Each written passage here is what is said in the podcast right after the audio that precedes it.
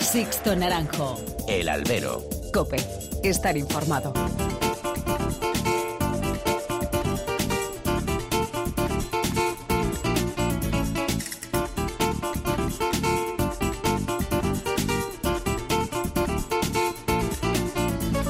¿Qué tal? Muy buenas y bienvenidos a esta nueva emisión del Albero, a la cita con los toros que tenéis todas las semanas aquí en cope.es. Han recibido un cordial saludo de quien nos habla de Sixto Naranjo en nombre de todo el equipo que realiza este programa.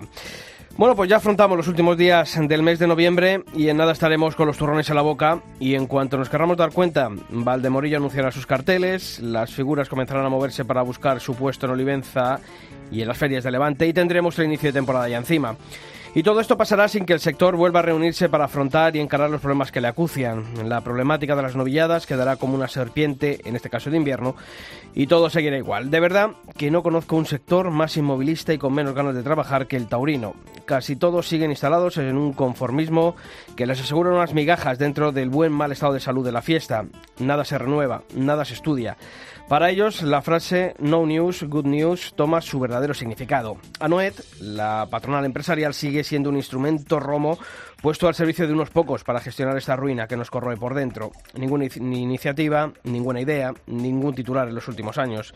Ni cuando llegó la famosa crisis, ni cuando parecía que salíamos, ni ahora que parece que volvemos a una recesión que puede afectar de nuevo a la base del negocio taurino. Los toreros, en la gran mayoría de casos, son fieles trabajadores de sus apoderados, que también en su gran mayoría son empresarios. La eterna pescadilla que se muerde la cola mientras vamos perdiendo pequeñas batallas. No sé si decir que aún estamos a tiempo, porque el tiempo, como suele ocurrir, se va acabando y bien en curvas. El gobierno Frankenstein, que se pergeña desde Moncloa, puede pillarnos una vez más en paños menores. Avisados estamos. Comenzamos. Sixto Naranjo. El albero. Cope. Estar informado.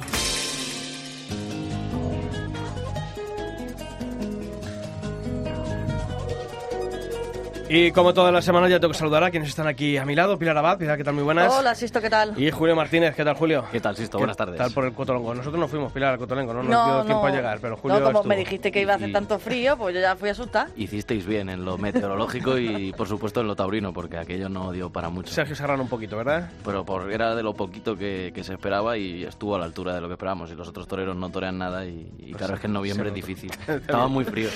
Bueno, pues eh, vamos a comenzar también a conocer en forma titular los principales temas que ha dejado el mundo del toro en esta última semana, Pilar. Ginés Marín destacó sin espada este domingo en la Monumental de México, donde cortó una oreja el local Juan Pablo Sánchez. En Lima dejó buen sabor de boca Pablo Aguado en su confirmación de alternativa. El Ayuntamiento y la Comunidad de Madrid estudian devolver la actividad taurina a la venta del batán.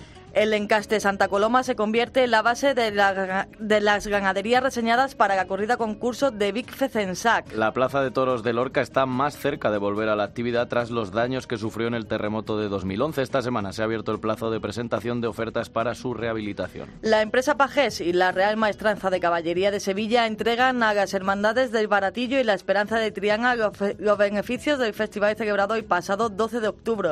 Ambas cofradías recibirán 195.000 euros. Pues una muy buena cifra, la solidaridad del mundo del toro una vez más, siempre en beneficio, en este caso, de los más necesitados allí en, en Sevilla y de la mano de esas dos hermandades. Bueno, y como hacemos todas las semanas, abrimos canales de comunicación entre vosotros y esta redacción, Pilar, mails y redes sociales. Empezamos por los correos, Sisto, albero arroba cope.es o toros arroba cope.es. En Facebook, muy fácil, buscáis albero cope y en Twitter arroba albero cope. Bueno, pues esta semana hemos querido conocer qué se ha dicho en las redes sociales sobre esa decisión de Emilio de Justo de incorporar su equipo de apoderamiento a Simón Casas. Y empezamos por Twitter. eh, arroba cigarrero comentaba que no me gusta. Las intenciones del torero con ellos son loables, pero él, mejor que nadie, debería saber que no es el camino para entrar en las ferias. Su espada y su muleta le acabarían de abrir las puertas.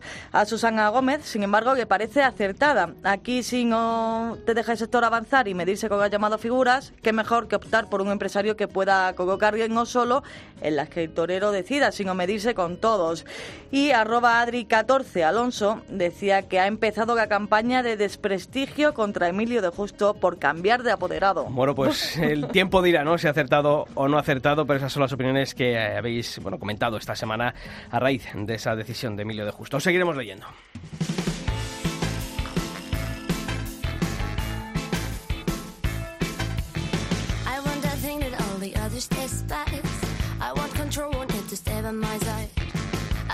That I could own it, I could handle slowly, so that I could decide how long it lasts. That a tock,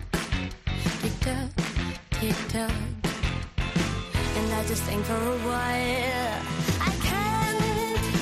Bueno, pues esta semana, para, esta, para abrir esta nueva edición del Albero, queremos hablar con alguien que llegó hace tres temporadas al mundo del toro de forma profesional, porque él era aficionado, y llegó para ponerse nada más y nada menos que al frente de la Plaza de Toros de las Ventas. Y es que su empresa Notalia, pues lejos de tomarse esto como algo pasajero, pues parece que ha echado raíces, ¿no? Y, con intenciones de, de, bueno, pues de hacer, eh, de aportar lo suyo al mundo del toro, que eso es importante. De seguir, ¿no? Y bueno, pues, Diego decías, tres años, eh, pensábamos, ¿no? Al principio también todos un poco, pues que era como meter un poquito a cabeza y después a lo mejor abandonar y sin embargo vemos que, que no ha sido así y, que, y que va más ese compromiso ya no solo con, con la afición madrileña, sino también ese compromiso ¿no? que, que ahí tiene con, con el toro y que debutó en las ventas, que no se fue a plaza de tercera, se fue empezar en las ventas, que es, lo, que es lo, lo, importante y lo difícil. Y si sigue ahí será por algo, porque le ha ido bien y porque le ha gustado esto. Y los toros serios son los que hacen a los toreros buenos y a los empresarios supongo que también. También, eso suponemos. Pues para hablar de lo que ha sido la temporada en la Plaza de Toros de las Ventas, pues contamos con el director general de la empresa Plaza 1, Rafael García Garrido. ¿Qué tal, Rafael? Muy buenas. Hola Sixto, buenas tardes. Bueno, eh, un año, este ya tres años al frente de la Plaza de Toros de las Ventas, junto a Simón Casas en esta, empresa llamada Plaza 1. Eh, un año que, como siempre, eh, hay que hablar de, para empezar por algún sitio, siempre la buena noticia que es la Feria de San Isidro, que sigue siendo el buque insignia de la temporada de las ventas de la temporada en España y que, bueno, gracias a Dios, sigue manteniendo una muy buena salud. Sí, sin duda, la verdad que San Isidro, como bien has dicho, es el buque insignia no solo de, la, de la temporada de Madrid, ¿no?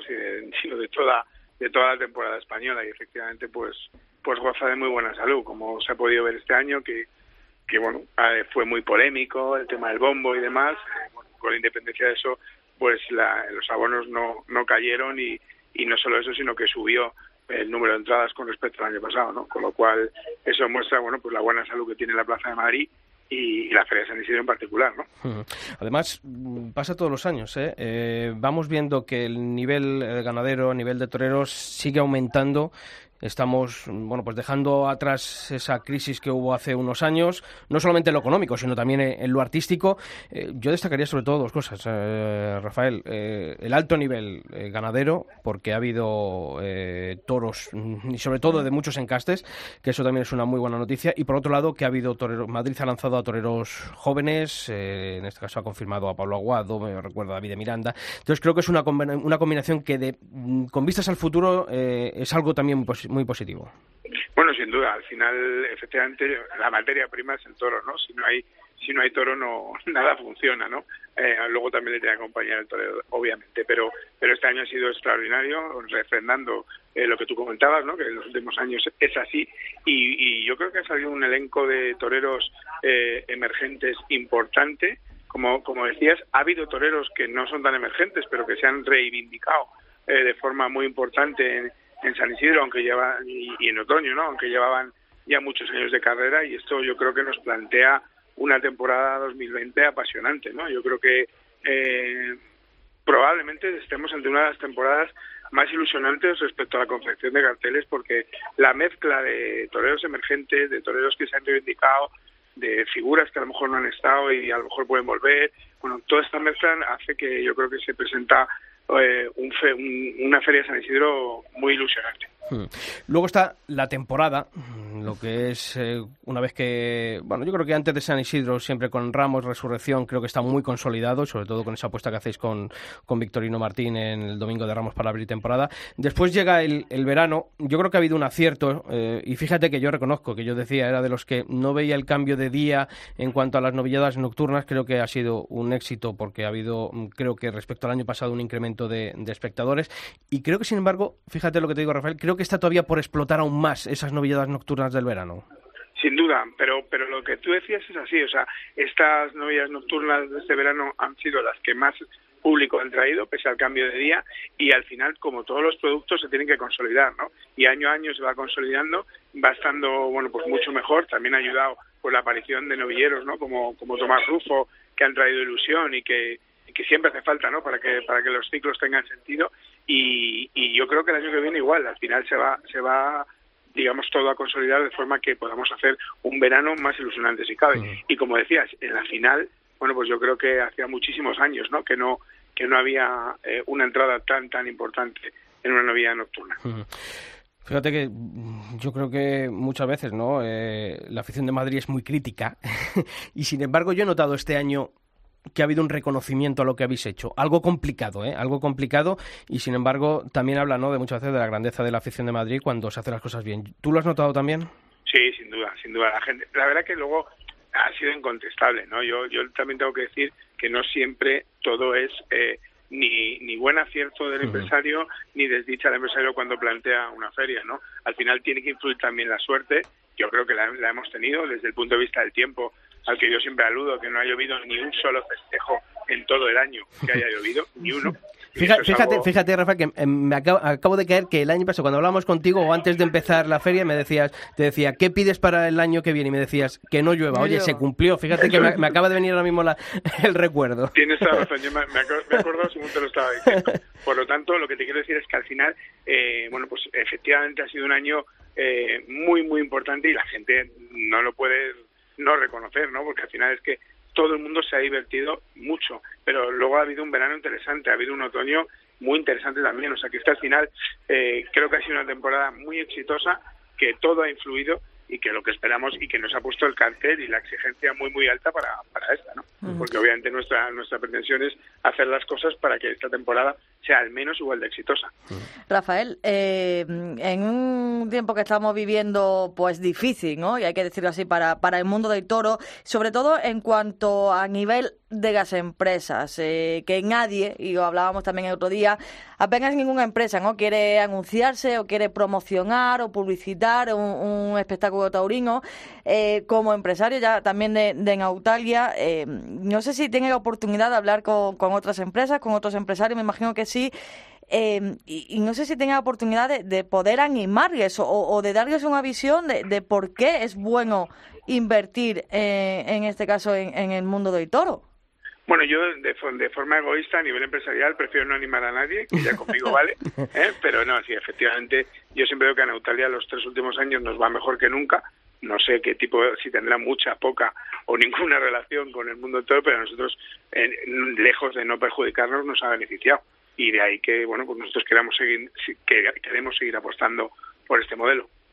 ¿Qué tal, Rafael? Hemos comentado antes la, la, ruptura de, bueno, no ruptura, sino Emilio de Justo que se va con, con Simón Casas y se está hablando poco de, de Román, ¿no? Que también ha dejado a, a sus apoderados, tuvo uno de, uno de ellos y no sé si, si se puede saber un poco también el motivo, ¿no? Porque simplemente dicen que, que bueno, ruptura amistosa, pero no sé si hay algo más detrás o simplemente no, se no acaba. Hay, no, hay, no, hay, no, hay, nada más. Mira, Román es un, un, un, chico estupendo, un torero que yo creo que tiene mucha proyección, que está en un momento de su carrera que importante en el que nosotros, por lo menos en mi caso particular, he pensado que él necesita a alguien que le aporte más y que le pueda dedicar más tiempo. Al final, mi objetivo número uno es empresarial y eso choca con, digamos, con apoderar un torero que necesita una atención del 100%, ¿no? Y entonces, en este caso, pues ese es el motivo, no hay ningún otro motivo detrás más que, más que ese, ¿no? Y, y además le deseo, por supuesto, toda la suerte del mundo y siempre me va a tener eh, cuando me necesite.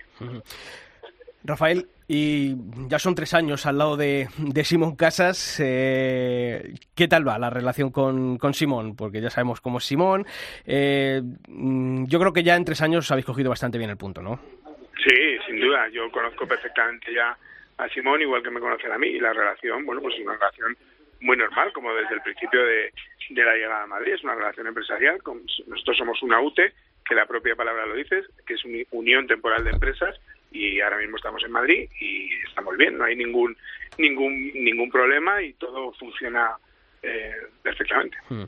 Y con la Comunidad de Madrid ha habido un cambio de gobierno en la pasada primavera. Eh, vais a afrontar vuestro cuarto año al frente de la Plaza de Toros de las Ventas y quizás es un año en el que bueno pues sobrevuela, ¿no? Una vez más esas obras eh, eternas, por lo menos en cuanto a proyecto de la Plaza de Toros de las Ventas. ¿Cuáles son las, bueno, los inputs que os llegan desde la Comunidad de Madrid respecto a, ese futuro que se abre y esa incertidumbre que se puede abrir sobre, sobre esas obras que, afectarían, obviamente, a... Bueno, nos consta que la Comunidad de Madrid está trabajando en ello.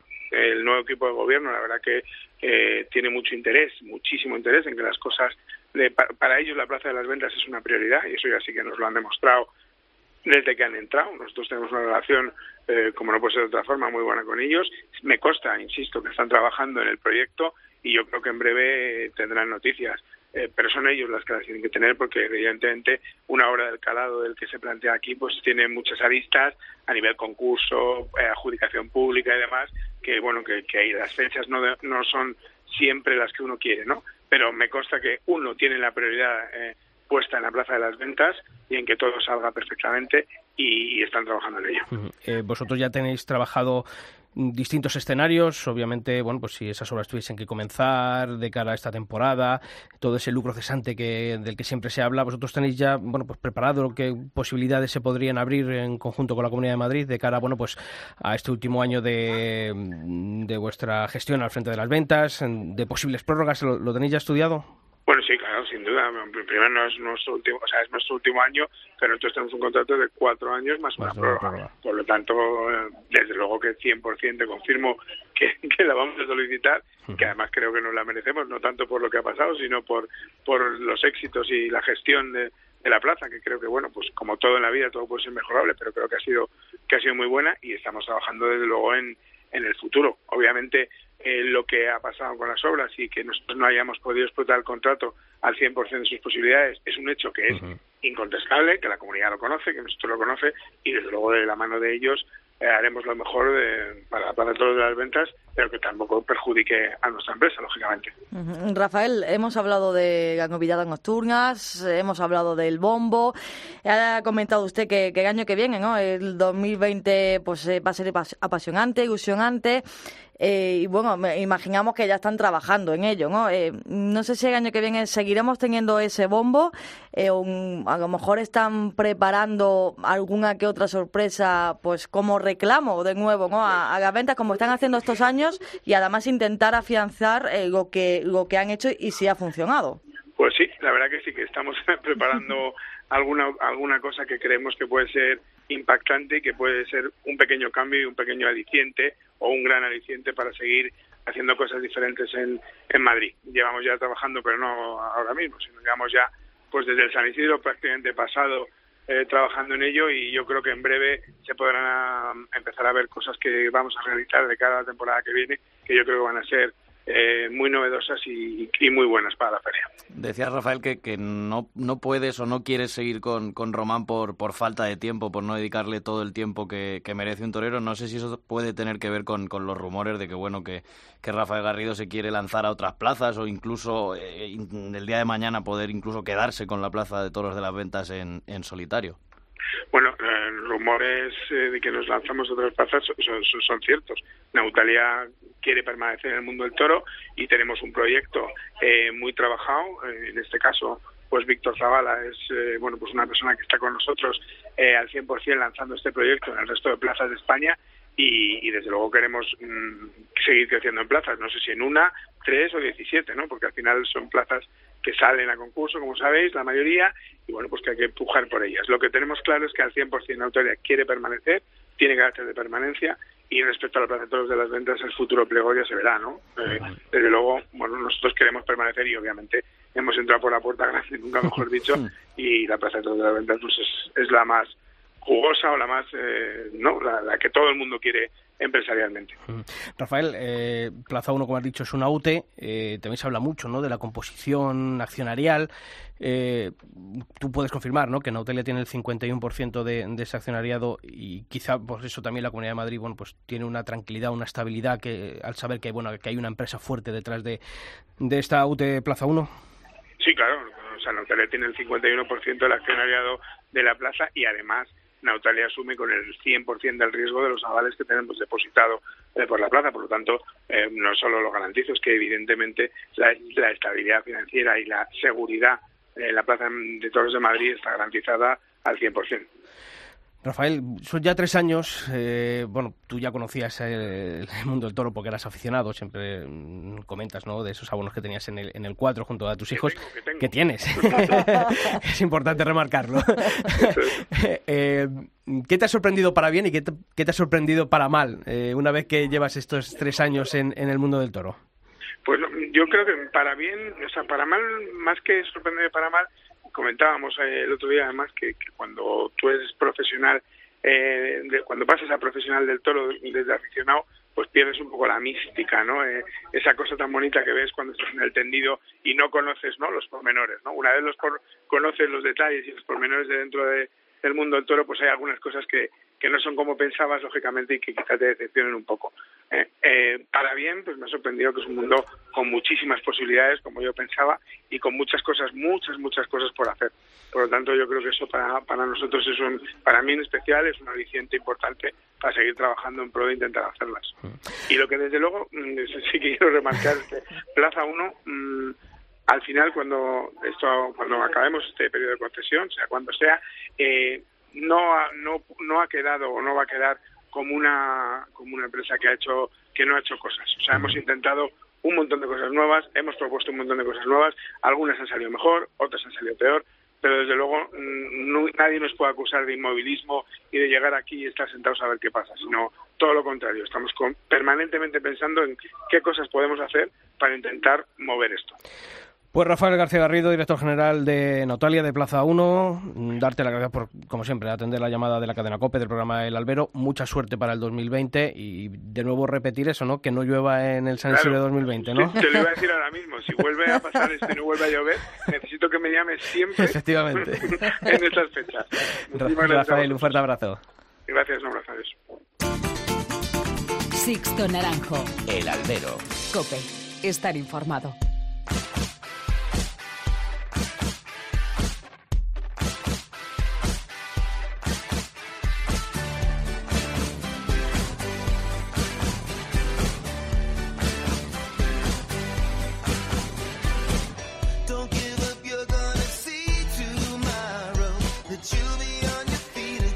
Ya sabéis que aquí en nuestra web cope.es barra toros no descansamos ningún día de la semana y que actualizamos esta sección con todas las noticias que deja la actualidad del mundo del toro pilar.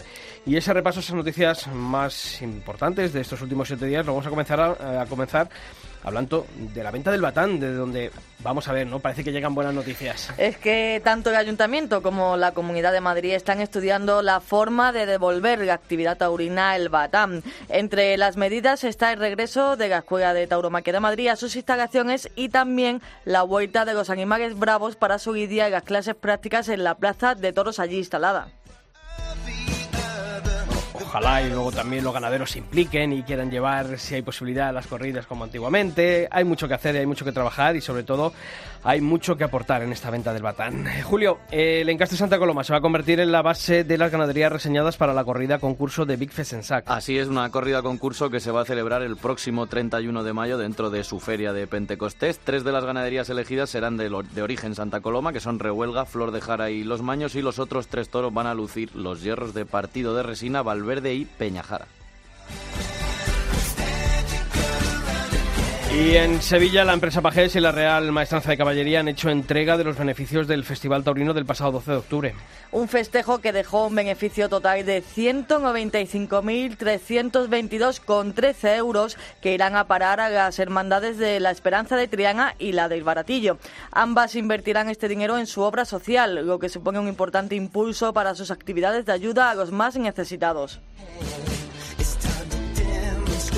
Y semana intensa de nuevos acuerdos y de rupturas de apoderamiento. Entre ellas, la más destacada ha sido la incorporación de Simón Casas al equipo de apoderamiento de Emilio de Justo, en el que también se mantiene Alberto García. Quien ha quedado libre ha sido el valenciano Román tras su ruptura con Nautalia Management, que conformaban Rafael García Garrido, al que hemos escuchado, Nacho Lloret y también Fran Vázquez. Y otro acuerdo ha sido al que han llegado el venezolano Jesús Enrique Colombo con José Ignacio de la Serna. Por su parte, el novillero Alejandro Gardel se va con Justo Jiménez y Sebastián Palomo Danco tras torear un único festejo esta temporada. Y como todos los otoños e inviernos, abrimos capítulo para vosotros, para las peñas y asociaciones taurinas que con el final de la temporada arrancáis. Una época llena de actividades, ya sabéis, y os lo recordamos todas las semanas. Nos las podéis hacer llegar a través de nuestros dos correos electrónicos, albero.cope.es y toros.cope.es. Y empezamos en Madrid, insisto, con un clásico. La Asociación El Toro concluye este jueves la primera parte de su ciclo de tertulias invernales con el novillero Tomás Rufo como invitado. Será a partir de las 8 de la tarde en el restaurante Puerta Grande. Y sin abandonar Madrid, también este jueves 28, aunque eso sí, media hora antes, a las 7 y media, se va a celebrar la cuarta sesión del aula de tauromaquia de la Universidad San Pablo CEU. Esta semana va a contar con la presencia del doctor Modesto Trinchet Hernández, jefe del Departamento de Cirugía del Hospital Gregorio Marañón, que va a disertar acerca de la cirugía taurina, de sus particularidades, de sus éxitos y de sus complicaciones. La cita en el aula magna de la Facultad de Derecho. Y nos vamos a Sevilla, esto que tanto nos gusta, porque un año más, y como viene siendo habitual, desde 1995 ininterrumpidamente, la Hermandad del Baratillo celebrará a las ocho y media de la tarde una misa de acción de gracias por la finalización de la temporada taurina. El oficio religioso será celebrado por el director espiritual de la Hermandad, el padre Andrés Ibarra. Y este domingo 1 de diciembre la localidad de Junquera de Henares en Guadalajara va a celebrar su tradicional coloquio dentro del fin de semana cultural taurino que organiza la Peña El Kit. En esta ocasión se va a contar con los matadores de toros Rubén Pinar y Pepe Moral. El acto comenzará a las 6 de la tarde en el Centro Cultural Miguel de Cervantes. Ya sabéis, albero.cope.es y toros.cope.es. Las actividades de vuestras peñas aquí en el albero.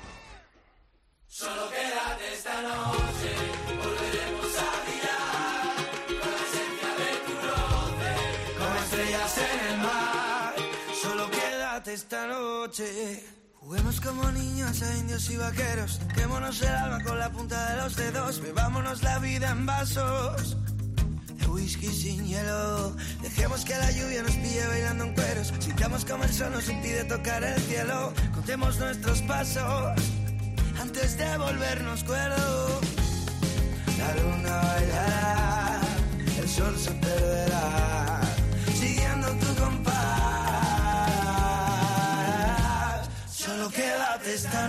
Bueno, pues hemos hablado de la principal plaza de, bueno, pues del mundo taurino, como es la Plaza de Toros de las Ventas, pero yo creo que también eh, se merece su hueco esta semana en el albero hablar de, los festejos populares, ¿no? Eh, vamos a bajar a, a, esa tauromaquia popular que tanto arrastra, aunque algunos no, los que, no lo quieran ver, desafortunadamente, porque muchas veces cuántas eh, localidades sustentan sus tradiciones, bueno, pues con, el toro como protagonista en la calle y luego también en la plaza, pero sobre todo, ¿no? El contacto de la gente, esa tradición que tienen tantos y tantos pueblos de España, yo creo que es importante para mantener viva la, llama de la tauromaquia en muchos sitios. Y además que últimamente también está en boca de, de todos, ¿no? Con, con, lo que estamos hablando este año. Y bien decís, eh, yo creo que, que esa también es la esencia, igual que en en ocasiones hablamos de las novilladas, de los novilleros, que necesitamos una base, que hay que dar, pues bueno, que salga alguien también. Yo creo que el tema de los festejos populares es esencial, que siga adelante, que siga en pie, porque muchísima gente se acerca al toro gracias a, a ello.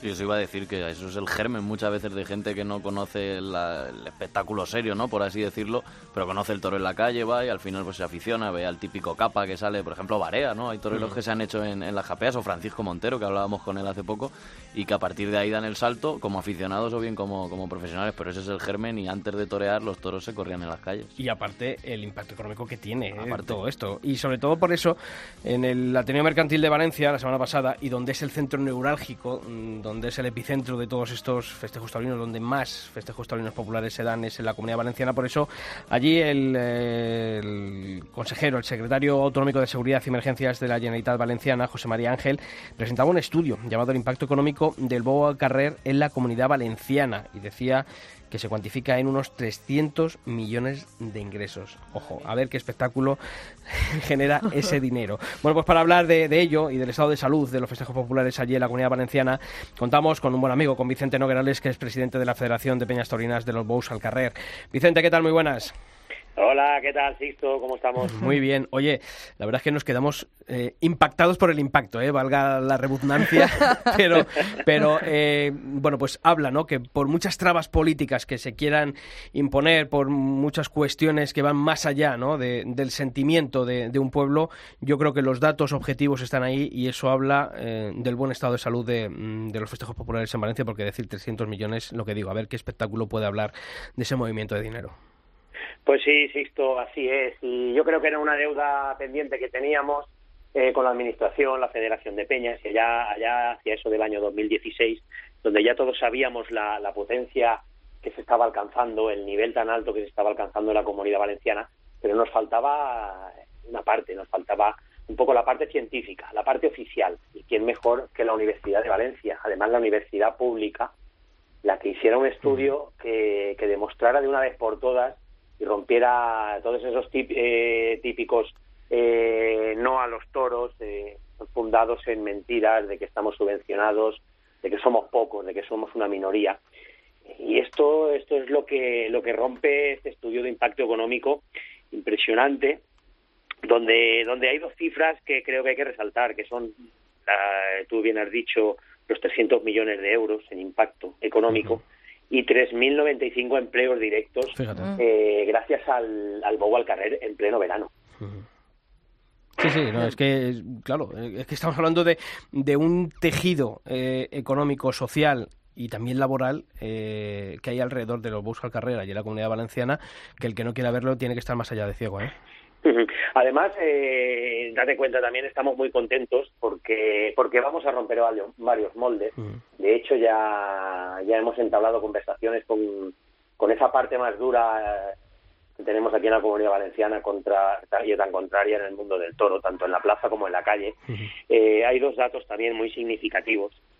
No somos pocos, no somos una minoría, como ellos dicen, ya que la comunidad valenciana consta de 34 comarcas y de esas 34 comarcas en 32 se realizan festejos de Bous al Carrer. Pero es que otro de los tópicos, eh, que somos gente mayor, que ya no hay aficionados, que, no tenemos cantera, pues este estudio también rompe ese tópico y nos demuestra, da a conocer que el 75% de los asistentes a los festejos populares tienen de entre 16 a 44 años, el 75%. Por lo tanto, mm, no es que somos tradición, no es que somos raíces, no es que somos cultura, que también, es que también somos economía, somos un valor en alza y somos una realidad que por mucho que se empeñen en, tapar y en, acabar con nosotros, pues poquito a poquito, eh, no solo el número de festejos vamos tapando estas bocas, sino ahora con este estudio científico de la universidad, fíjate, la Facultad de Economía de la Universidad de Valencia, tan, tan contraria a esta universidad al, al festejo popular, al festejo de plaza, al mundo rural. Y, yo creo que ahora ya es el momento de, que vayan dejándose de tonterías, de que vayan aceptando de una vez por todas la realidad que hay, ya no solo en la comunidad valenciana, sino en todo el país, en toda España, y comiencen a tenernos en serio. Vicente, eh, muchas veces eh, hablamos de los espectáculos, espectáculos populares, ¿no? Y, a lo mejor hay gente o que no llega a entenderlo o, bueno, cree que, es algo pasajero, ¿no? Por así decir.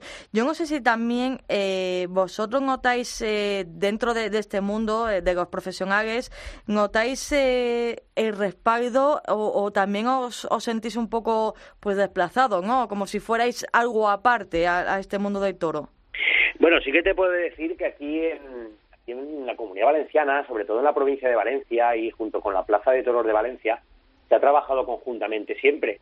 Eh, posiblemente también es porque porque los aficionados al bow al carrer, eh, al, toro en la calle, bow al carrer aquí en, Valencia, pues hemos estado siempre muy ligados también al toro de plaza. Gustamos por igual de ver un toro en la calle que ver, que ver una buena tarde de toros. Eh, por eso bueno, siempre ha habido, sí, es, sí que es cierto que, siempre hemos estado, bueno, cuando digo siempre hemos estado, no, no, lo digo bien, porque yo siempre me he considerado aficionado a, las dos formas de, entender la tauromaquia, pero sí que es cierto que ha habido una parte del sector de la plaza que ha ninguneado siempre al sector de la calle. Pero bueno, yo creo, yo tampoco soy de, los que de los que me gusta eh, hacer leña del árbol caído, me gusta sumar. Y hemos trabajado mucho durante estos cinco o seis años el punto el punto de inicio creo que fue aquella manifestación, recordar, del año 2016 también, Hmm. donde trabajamos eh, de la mano de la empresa de toros de, de la Plaza de Toros de Valencia, con. Nacho Lloret, eh, sobre todo, que, que fue un activista más, fue un- una persona más de la calle. Y, y ese trabajo conjunto donde, donde hemos dado a conocer la idiosincrasia del festejo popular ha hecho que, que cambien un poco el- los pensamientos aquellos únicos de tauromaquia. Y creo que es algo que se debería de exportar al resto de, de comunidades autónomas. Creo que, que, que ahora tiene un papel fundamental la, la Fundación del Toro de Lidia en este aspecto. Debería de, de copiar el modelo valenciano. Copiar el modelo valenciano y exportarlo a- al resto de comunidades autónomas, porque yo creo que es el futuro. ¿eh? El futuro cada vez más unidos. Y oye, y decirles a esta gente que ven el festejo popular como algo menor, pues que dejen ya de tonterías, que cojan el toro por los cuernos, que no estamos para, para perder ni un minuto con esa vieja historia y, y el futuro lo tenemos todo por delante. ¿Qué tal, Vicente? Yo creo que también el problema, ¿no? Cuando comentabas ahora eso de que, bueno, yo leyéndolo también en el, en el estudio, en el informe, en esa encuesta que dice que entre 16 y 44 años hay un 70%, ¿no? Pero tampoco creo que, eso es una obviedad, ¿no? Si vas a ver un festejo, eh, ves que son- casi toda la gente que hay es joven y la gente que no lo quiere ver es porque son ignorantes y, y les da igual. Pero también me llama la atención viendo el, el estudio en el tema del gasto, de lo que cuesta dar el, el bobo al carrer, que el, el gasto mayoritario, que son más de 10 millones de euros, es el toro y los gastos de la lidia prácticamente son residuales. Entonces yo creo que en ese sentido la salud de la que goza el bobo al carrer viene de ahí, ¿no? De que tanto culturalmente como económicamente todo está enfocado en el toro. Correcto, y ahí también, ahí también te, te voy a decir un- una cosa, ¿vale? Eh, en la Comisión Consultiva de Festejos Populares eh, llevamos muchos años teniendo una batalla muy dura contra, contra profesionales del sector que quieren meter sus tentáculos en el festejo popular. Sí, las direcciones de Y- lidia y demás, ¿no? direcciones de lidia, veterinarios, eh, equipos sanitarios que no tienen no tienen ningún tipo eh, de cabida dentro de esta comunidad autónoma y hay que recordar que, que el servicio sanitario es muy sencillo estabilizar y desplazar al hospital más cercano estamos hablando de que aquí en tres kilómetros a la redonda tienes un hospital donde se realizan festejos de bus al carrer Eh, hubo hubo el año pasado una una, una ley que quería meternos dos, dos médicos dentro del festejo. ¿Para qué? Si cuando hay una acogida se paraliza el festejo y el médico sale con la ambulancia.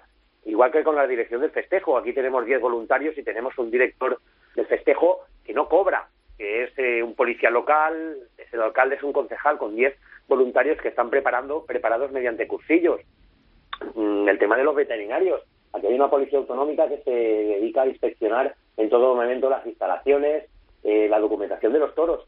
Eh, hay que pelear mucho pues para que no se nos coman en, en el movimiento económico en, burocracia, que creo que es lo que está padeciendo ahora mismo la tauromaquia eh, del festejo de plaza. Mm, cuesta más dar un festejo de plaza, eh, pero es todo por temas burocráticos.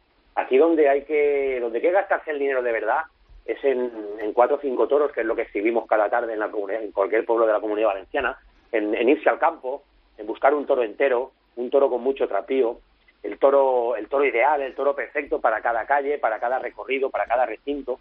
Y ahí es donde, donde nosotros, las peñas, es, es nuestra razón de ser. Eh, el 90% del presupuesto se gasta en toros, gasta en toros. Y, y yo creo que, que ese, esa vertiente, esa idea, no se puede perder. Y para, para eso peleamos mucho en la, en la Federación de Bus al Carrer, pues para que, que todos estos colectivos, oye, que, que yo soy el primero que me gusta sumar y me gusta ponerme eh, a la orden del día en cuanto a materia de seguridad, de bienestar animal, de todo. Pero una cosa es eh, el coger lo, lo que nos haga falta de todos los sectores y otra cosa es que los sectores se quieran aprovechar del bobo al carrer.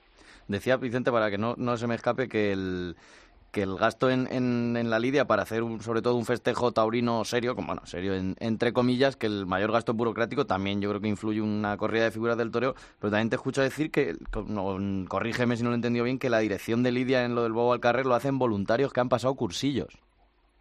Sí, correcto, así es. Son voluntarios eh, que Pero tienen la, una la trayectoria. dirección, la dirección de lidia, mm, pienso yo, creo yo, que debería correr a cargo de un profesional, ¿no? No de un voluntario que haya hecho un cursillo. Porque Bueno, no sé cómo es un cursillo de al- toros. Al, final, al final, los voluntarios que participan en los festejos de Boda al Carrer son reconocidos expertos taurinos que llevan toda una vida y una trayectoria dentro del festejo popular, son recortadores, han estado en concursos de recortes, han estado en la cara del toro siempre y se hacen unos cursillos sobre, por parte de la Generalitat Valenciana ¿eh? y con esos cursillos pues se puede ser voluntario taurino. Vale, vale, no, es que como no había escuchado lo de recortadores me ha sonado raro, ¿no? Voluntarios con Sí, cursillos. no, no, bueno, porque aquí, los- aquí la denominación de, de, de, este- de esta figura es la de voluntarios taurinos. Es, el, es la, la denominación de su figura.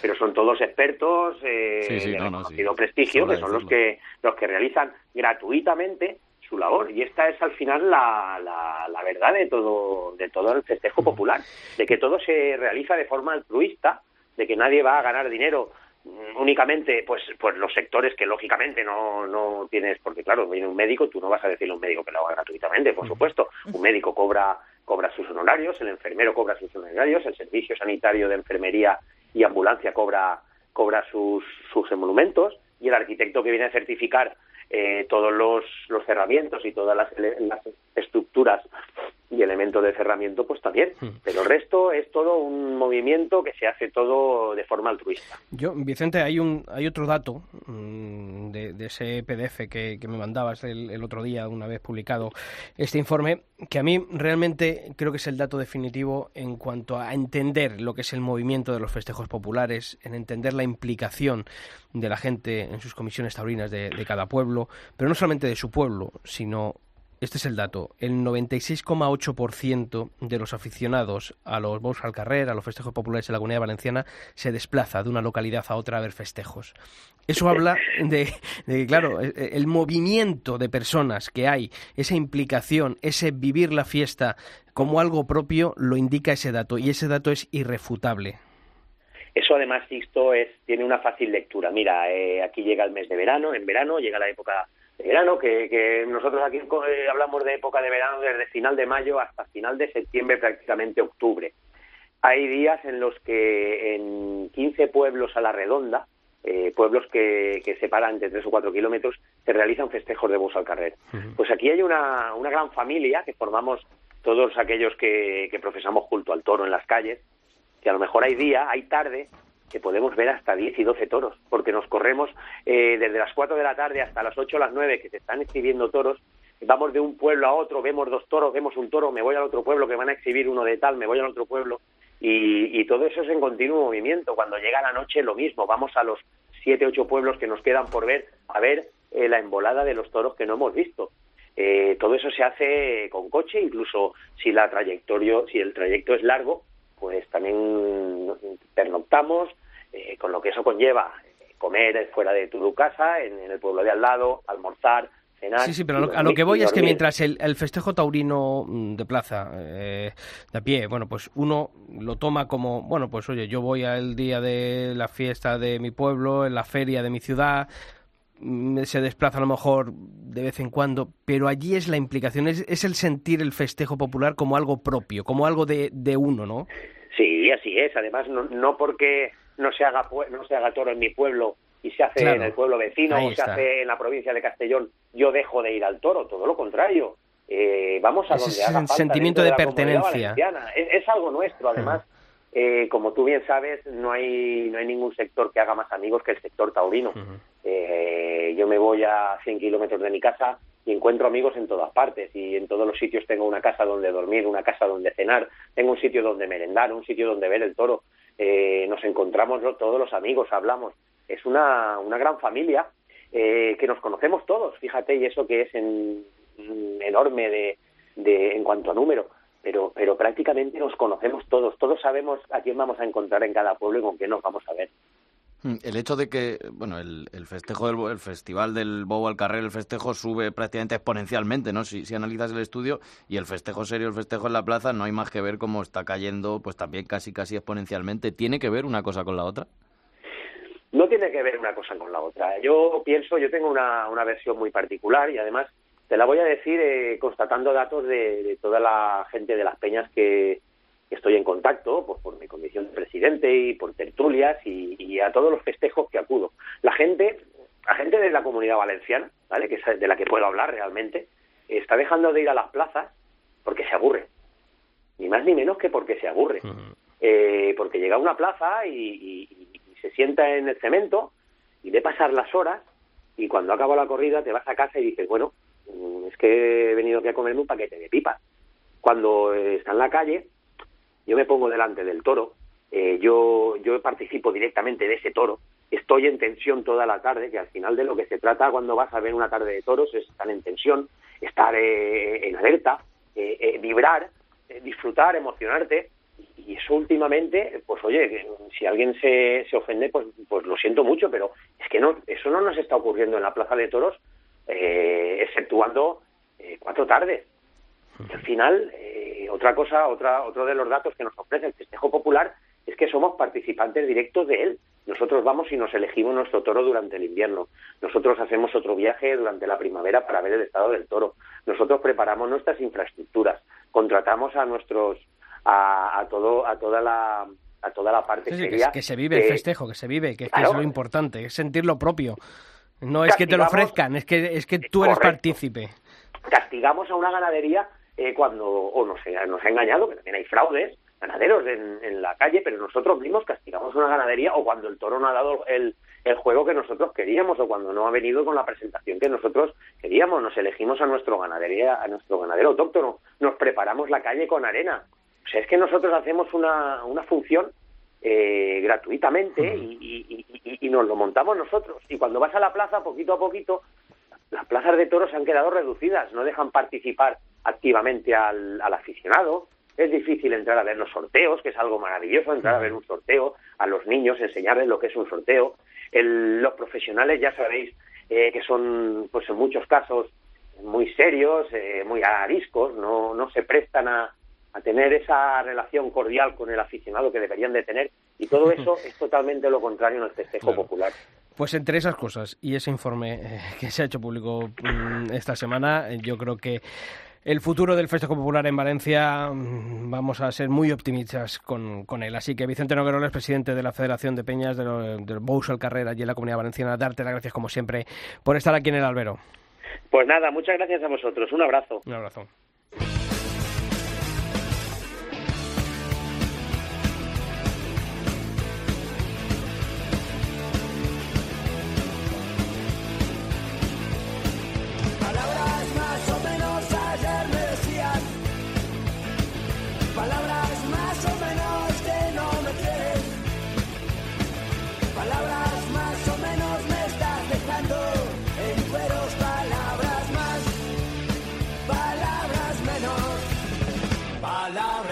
Bueno, pues hay que abrir tiempo de análisis, de tertulia. Yo creo que nos ha dado un chute de optimismo eh, Vicente Nogueroles y sobre todo un poco de, envidia, ¿no? Eh, de esos distintos estamentos que, del que se conforma la, la, tauromaquia, yo creo que ahora mismo el festejo popular eh, goza de una gran salud en muchísimos puntos de España, no solamente en Valencia. el Levante, pues también en la zona de Murcia, Albacete, en el norte también se da mucho el festejo popular, en Guadalajara, o sea que en ese sentido no, no hay peligro. y además solo crecen, porque no hay ninguno que se pierda. Sí, sí, eh, por eso queremos hablar con dos compañeros de, de COPE que no solamente cuando los llamamos hablan de, de toros, de festejos reglados, sino también de, conocen bastante bien por la zona en la que viven eh, este tipo de, festejos. Salvador Ferrer, desde Cope Valencia, ¿qué tal? Muy buenas. ¿Qué tal? Muy buenas, sí, estoy a todo el equipo. Y desde el corazón de Castilla, desde Valladolid, está nuestro compañero de COPE, Juan García Tejedor. Juan, ¿qué tal? Muy buenas. Hola, muy buenas, ¿qué tal? Pues, oye, Salva, lo hemos hablado ahora mismo hace nada con, con Vicente Nogueroles, ese informe eh, al que tú tuviste la ocasión también de asistir a esa presentación, y ahora lo decía Julio, ¿no? Es que mm, aquí no se pierde, aquí es que incluso se va ganando. Sí, sí, y además, fíjate, yo creo que tiene una importancia que va mucho más allá del impacto este estudio, este informe científico. Uno, vincular el toro, vincular la tradición, vincular el patrimonio cultural con la universidad, que es la institución docente más importante de, nuestro sistema educativo, y dos, que ese estudio eh, viene avalado y viene dirigido por el decano de la Facultad de Economía de la Universidad de Valencia, que es José Manuel Pastor. Por tanto, universidad, ciencia, números, objetividad, pragmatismo y empirismo total con los toros refuerzan no solamente, como te digo, el argumento patrimonial, festivo, lúdico, cultural que vertebra no solamente los límites de la comunidad valenciana, sino como ahora apuntabais, pues gran parte ¿no? del territorio nacional, llamado también la piel de toro, sino que además, bueno, pues refuerza el motor económico, el empuje que supone una economía expresamente no eh, determinante y, y, vamos y que, y que atañe exclusivamente al mundo del toro en la calle. Eh, Juan, allí en Castilla, Valladolid, principalmente, eh, bueno, ¿cómo está la situación ahora mismo? Porque bueno, hemos oído hablar ¿no? de, Valencia, de, la gran implantación, de ese impacto económico de 300 millones de euros en económico y esos 3.095 puestos directos mm, que, genera el, el Bou al Carrer. Allí en Castilla, la zona aquella, yo creo que también no está en un buen momento el festejo popular. Sí, las cifras todavía la Junta de Castilla y León no lo ha sacado, pero lo que sí que tenemos claro es que hoy por hoy la tauromaquia popular, el toro en la calle, es el que está sacando, bueno, pues eh, el tema taurino eh, a la palestra y sobre todo es el que está defendiendo, ¿no? La tauromaquia. Eh, ya sabéis todos que hemos tenido muchos ataques, sobre todo dirigidos al toro de la Vega, en el caso de Tordesillas, pero es que eh, aún así eh, han crecido los festejos populares y fíjate que una provincia tan cercana a nosotros como es Salamanca, pues gracias al festejo en la calle, al, toro en la calle, se están sustentando. El otro día mismo, en una tertulia con, con, Fernando García, ganadero de Adelaida Rodríguez, decía, yo ahora mismo estoy sujetando mi ganadería gracias a lo que estoy vendiendo por las calles. es, que date cuenta, en, en castes como Lisardo, en este caso lo de Adelaida Rodríguez, bueno, pues, pues son toros muy apreciados en el festejo popular y desde luego una cosa que ha sacado eh, bueno con relativa facilidad las, las eh, comisiones taurinas en los ayuntamientos ha sido recuperar esas segundas fiestas, las fiestas de invierno, con lo cual el toro en la calle no para ya en 365 días del año. Es decir, nosotros esta semana eh, pues hay en Pollos, dentro de 15 días habrá en Viana de Cegas, siete iglesias de Trabancos. O sea, el toro sigue siendo el protagonismo eh, y, sobre todo, eh, bueno, pues el que hace que la economía en el mundo del toro siga siga fluyendo. Y yo, yo os hago una pregunta a todos también, Pilar, Julio. Eh, has comentado, habéis comentado a, mitad de camino entre tú, Pilar, y, tú, Julio, en las preguntas que le hacíais a, a Vicente. Mm, ¿Creéis que el festejo popular es una cantera de aficionados después para para los festejos de, a pie, para el festejo reglado. Eso por un lado. Eh, ¿Y creéis que el mundo del toro está sabiendo aprovechar el tirón de los festejos populares para intentar captar a nuevos aficionados? Pues eh, mira, la cantera yo creo que sí, eh, lo hemos dicho antes, ¿no? Y hemos hablado con, con, él y lo hemos hablado muchas veces. Yo creo que hay muchas maneras de acercarse al mundo del toro. Eh, una corrida de toros, una novillada, un espectáculo de recortadores, un espectáculo de rejoneo, pero también hay otras maneras de, acercarse a los toros. Yo creo que la gente, eh, no toda, no toda la que vea un bolsa carrero, que vea festejos populares, va a acabar en una plaza de toros. Pero es una manera, yo creo que de interesarte, ¿no? Y de, de, de no sé, algo te puede llamar la atención, empiezas un poco a leer o a descubrir eh, y poco a poco a lo mejor eh, pues acabas en una plaza de toros y acabas siendo siendo aficionado. Y respecto al que sí, se lo preguntaba yo también, ¿no? Eh, yo creo que no. O sea, yo creo que, que el mundo de toros, o sea, que los profesionales de toreo están un poco ajenos a, a, estas fiestas, por así decir, ¿no? yo creo que no, no tienen mucha conciencia ¿no? de lo que ocurre. Yo creo que crea, crea, perdón Salva, yo creo que crea aficionados al toro, aficionados al toro y también al toreo, pero sobre todo al toro. Entonces esos aficionados suelen tener siempre un poco más de criterio. No es el aficionado que va al gin tonic y al cachondeo, a la fiesta de después, sino que de verdad va a ver el toro. Y los otros y públicos no suele crear públicos, porque de verdad van a eso, como digo, a, ver el toro. Y si el mundo del toro lo está aprovechando o no, pues seguramente en Valencia sí, en Albacete también, que lo conozco, y en sitios donde cerca hay bows al carrer, pues sí, o bueno, toros en la calle. A lo mejor en Madrid es más complicado y también hay encierros, pero no es no es lo mismo, depende de en qué parte de España se aprovecha más o menos, pero se podría aprovechar más, seguro, muchísimo más. Salva. Sí, me quería anticipar yo a Julio porque me, parece súper interesante ¿no? esas dos cuestiones. Eh, yo voy a responder primero a la segunda. Yo creo que no. Yo creo que el mundo del toro en la plaza... Y en eso estamos todos de acuerdo. En eso creo que estamos todos de acuerdo. Sí, son dos mundos totalmente distintos, por lo que prácticamente lo único que les une es la pasión por el toro como animal totémico y como eje y protagonista del espectáculo taurino. Ahora bien, eh, yo creo que son dos públicos totalmente distintos, son dos espectáculos totalmente distintos que requieren de una capacidad de análisis totalmente distinta y bueno, yo discrepo un poco de lo que ha dicho Vicente, ¿no? Y Vicente está haciendo una labor fenomenal y fundamental en Valencia y ha sido la semilla y el germen de muchas cosas buenas que han pasado en el toro en Valencia.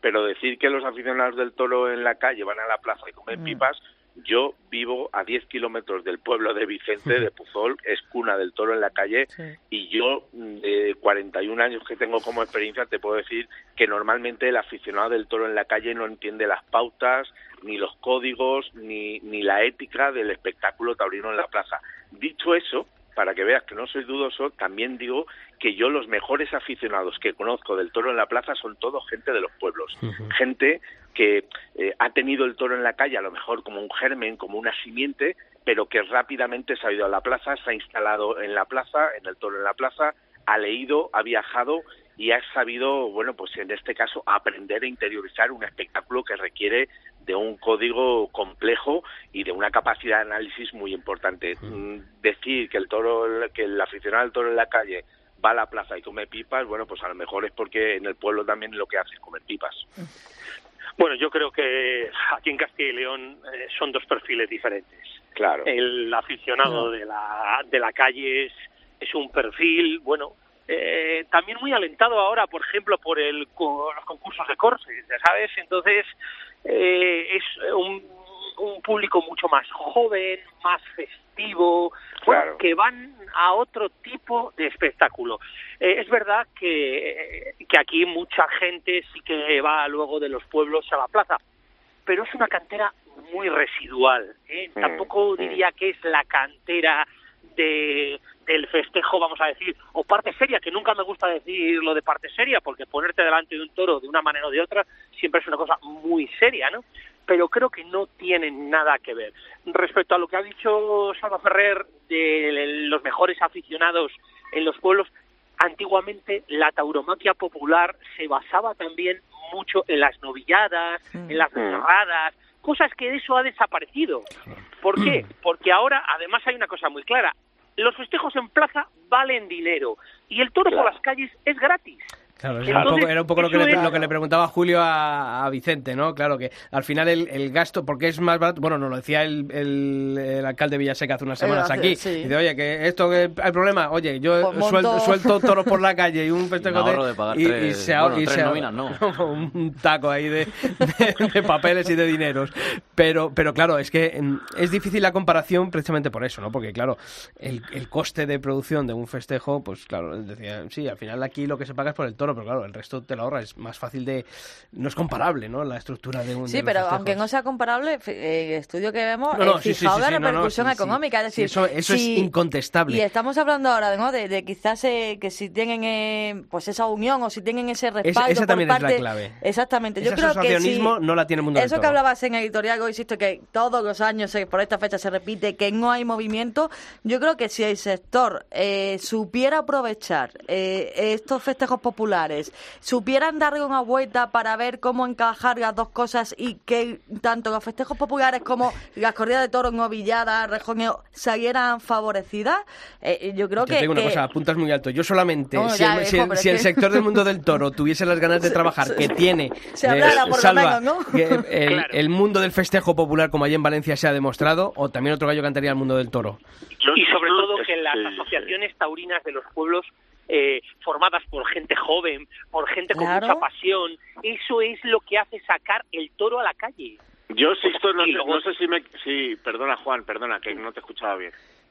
Que no, digo que además eh, el festejo popular está muy subvencionado por los ayuntamientos, cosa que a lo mejor también eso ayuda a que, bueno, pues haya tantos festejos en la calle. Es más barato, obviamente. la plaza, claro, y son mucho más baratos. Salva. Sí, no, que yo al hilo de lo que comentaba Juan, ¿no? Que es verdad que son dos espectáculos distintos y hombre eh, yo creo que una cosa es eh, por, hablar de una diferencia muy clara no oye que, que un concierto de rock más o menos va a un perfil de gente y a la ópera va a otro perfil de gente no y también hay guitarras también hay percusión y también pero pero son distintos no yo creo que, que mezclar dos dos, eh, dos espectáculos que, que, vamos, que son muy distintos y lo que tú decías, ¿no, Sixto? Que yo lo que sí veo es que el sector del toro reglado en la plaza ha echado mano del toro en la calle cuando le ha visto las orejas al lobo, ¿no? Eh, igual que igual que por ejemplo oye los abonos a la gente joven oye pues eso es un fenómeno realmente reciente en las empresas no nunca se ha preocupado hasta que hay que preocuparse no y en ese sentido bueno pues los espectáculos taurinos populares ahora también son como los salvaferias antes había espectáculos cómicos no sé eh, el toreo evoluciona en todos los sentidos pero yo creo que son dos espectáculos totalmente distintos. Sí, sí, pero yo creo que pero hay cosas como eso, que es lo que digo, ¿eh? la capacidad de trabajo que tiene el, mundo, y allí en Valencia lo está demostrando, Salva, que tiene el mundo del bobo al carrer es infinitamente mayor que el que tiene ahora mismo el tejido profesional taurino, ¿eh? porque aquí mm, pues Totalmente. pasa el invierno y aquí, menos julio, no trabaja nadie. Sí, mira, Sisto, Sisto, tú estuviste en la manifestación que hubo en Valencia el 13M hace unos años. Sí, sí, claro. Ahí la gente del toro en la calle, que fueron seis, ¿eh? hablamos de un equipo de cinco o seis personas, se pegó un trabajo tremendo y fue capaz, fue capaz de movilizar a todo el sector. Si ese día lo recordamos y sobre todo el recuerdo que tenemos de ese día, obviamente es por el trabajo que, tuvo el, mundo del festejo popular, indudablemente. Y si alguien llevó gente a, las calles de pues Valencia ese día, fue el festejo popular. Eso es indudable. Por eso yo creo que habría que buscar algún punto en común y sobre todo eso, ¿no? Que el taurino tuviese ganas de trabajar, que no tiene ninguna ganas de trabajar, que lo único que quieren es abrir la taquilla y, que la gente vaya. Como, y... ya queda poco, ya viene Navidad, ya, ya no. Estamos mal de morillo, ya como para quien qué, por eso no, ya Juan García Tejedor, un fuerte abrazo. Gracias, amigos. Salva Ferrer, también como siempre, un fuerte abrazo y gracias por estar aquí. Un abrazo. Bueno, chicos, semanas estas, bueno, para seguir analizando, ¿no? Lo que ha pasado durante la temporada y siempre hay algo de, lo que hablar. No, y cosas interesantes, ¿no? Como la, como la de hoy, lo que pasa que algo de siempre, pero bueno, oye, mantengamos la esperanza. Bueno, no la ¿a ti te gusta la decisión de Emilio Justo de irse con, de meterse con Simón? Hay que contestar. Mm, no. No. Yo ya se lo dije a él. ¿Y qué le dijiste? Que, ¿Qué se lo dije? que por supuesto que, sí, que tiene que aspirar a más. Y decías que queda menos para Valdemorillo y no a Jalvir, porque por lo visto en Jalvir, en Jalvir está la cosa chunga. Un pliego de condiciones bastante leonino sobre todo, pues no sé, deja en duda esa cita que teníamos a finales del mes de enero con, con el frío y con los toros, una manera que tenemos aquí en Madrid de empezar la temporada que parece que este año pues está ahí eh, pendiente de, un hilo. Sí, ¿Qué te vas ahí? ¿Que a ti qué te parece? No, no, ah, a mí, ah, es verdad que me iba de rositas. A mí me parece que al final injusto, ¿no? Que un torero que se ha ganado eh, los contratos y una mejor posición en los carteles, al final tenga que entrar por el aro de las grandes empresas y que no se le valore lo que ha hecho en el ruedo. A mí eso me parece muy injusto y al final tienen que ponerse de acuerdo. Bueno, va a seguir con Alberto García no tampoco nos mintió, él estaba contento, pero obviamente ha tenido que echar mano de un empresario del sistema como es Simón Casas para, bueno, pues para entrar en otro tipo de carteles. Bueno, parece bien entonces. Sí. Hemos opinado, ¿no? Sí, sí, Aquí podríamos seguir. Hay poco que hacer ya. A ver si le vale. A ver si le vale. Porque torea sobre torea. Yo creo que sí. Yo creo que sí, yo creo que sí. Pilar, hasta la semana que viene. Hasta la semana que viene. Julio, hasta la semana que viene. Nos vemos, si Dios quiere. Y a todos vosotros ya sabéis que la información taurina continúa todos los días de la semana en nuestra web, en cobe.es barra toros, y que nosotros volvemos aquí en el albero el próximo martes. ¡Feliz semana!